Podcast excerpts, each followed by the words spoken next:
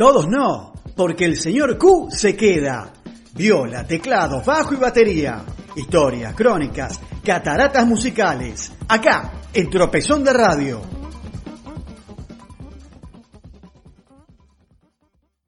Buenas noches a todos, los saluda, como cada martes, por la noche, el señor Q presentándoles el capítulo número 11 de la historia del rock argentino en su temporada número 2, acá en Cataratas Musicales, acá en Tropezón de Radio. Y vamos a hablar tercera parte de la historia de Soda Stereo. Soda Stereo transcurría 1994 como había terminado 1993.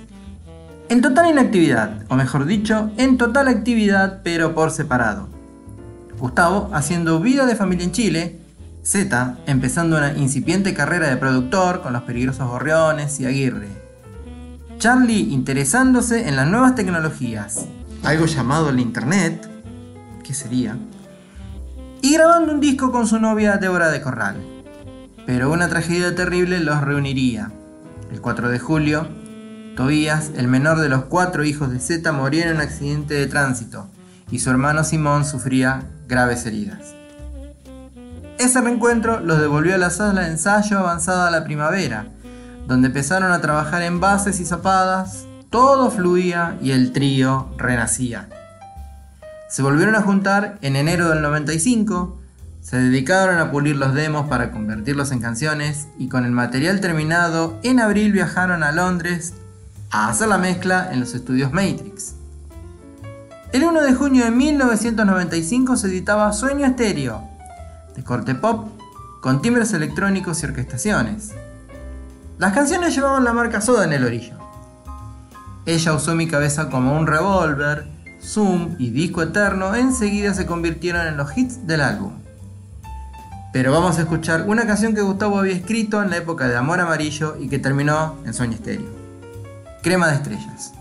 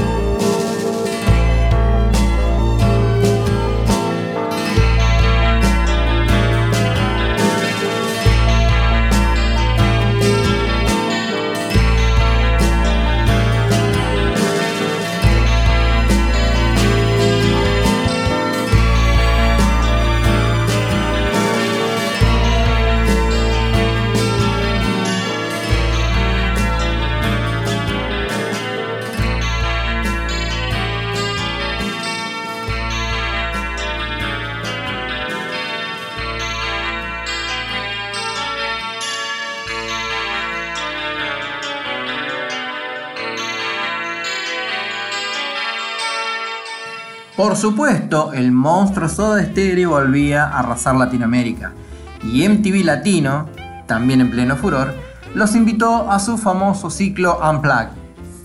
Las negociaciones fueron terribles, no por el cachet, sino por la negativa, especialmente de Gustavo, a hacer un show acústico.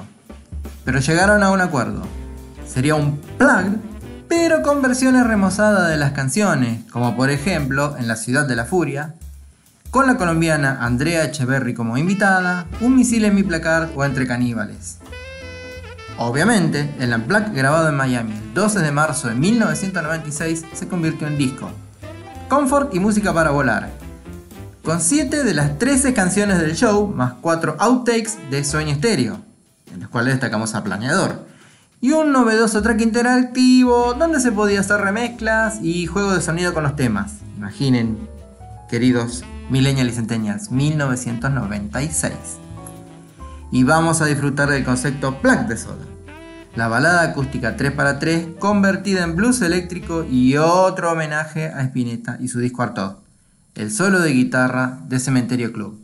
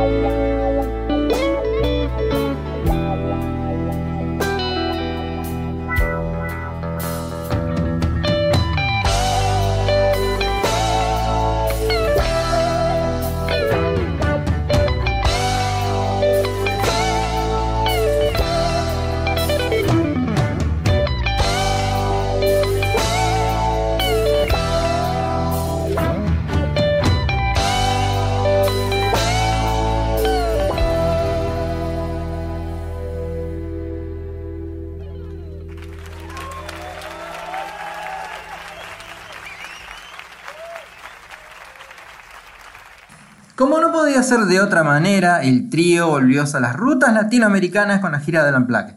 Pero la situación era insostenible entre los Soda y una broma pesada fue el detonador del fin. En un hotel en Estados Unidos, los tres hermanos Feingersh, a cargo de una sesión de cuerdas en los shows, no tuvieron mejor idea que vaciar un matafuegos en una de las habitaciones de la cruz de la banda. Por supuesto, hubo revancha de los plomos y así quedaron dos habitaciones destrozadas. Al recibir la factura del hotel por los gastos, Gustavo dijo que había que prorratear entre toda la comitiva el gasto del destrozo, mientras que Seth y Charlie decían que solo los hermanos debían pagar al haber iniciado la tangana. Llevado entonces a votación, se impuso la postura de Seth y Charlie, lo que enardeció a Gustavo. Así, con el diálogo absolutamente cortado, el 29 de noviembre de 1996, Soda Stereo daría su último concierto en el Festival Alternativo celebrado en Ferrocarril Oeste. Gustavo volvió a Chile a reunirse con su familia. Su hija Lisa había nacido en mayo. En marzo de 1997 Gustavo anunció que dejaba la banda Charlie pudo convencerlo de hacer una gira de despedida para compensar económicamente a todo el equipo que acompañaba al grupo.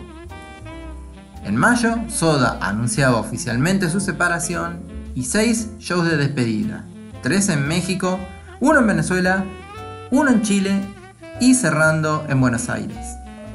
Así, el día cero de la primavera de 1997, o sea, el 20 de septiembre, 70.000 personas colmaron el Monumental para vivir un show potente y emotivo pero melancólico.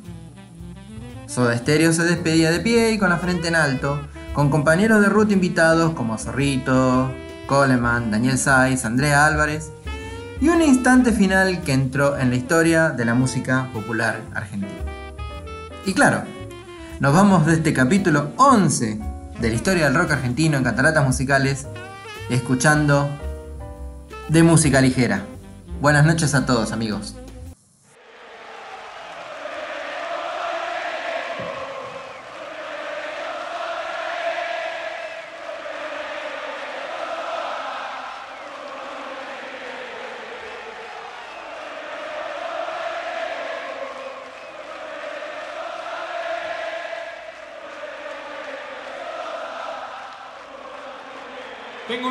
Canción para cantar, a ver. Ella durmió al calor de las masas y yo desperté queriendo soñarla. La palabra de ustedes. Algún tiempo atrás